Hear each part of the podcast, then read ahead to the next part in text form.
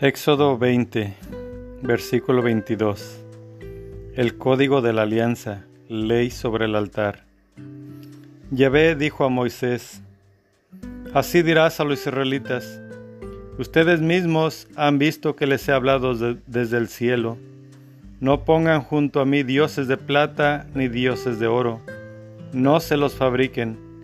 Construyame un altar de tierra para ofrecer sobre él tus holocaustos y tus sacrificios de comunión, tus ovejas y tus bueyes.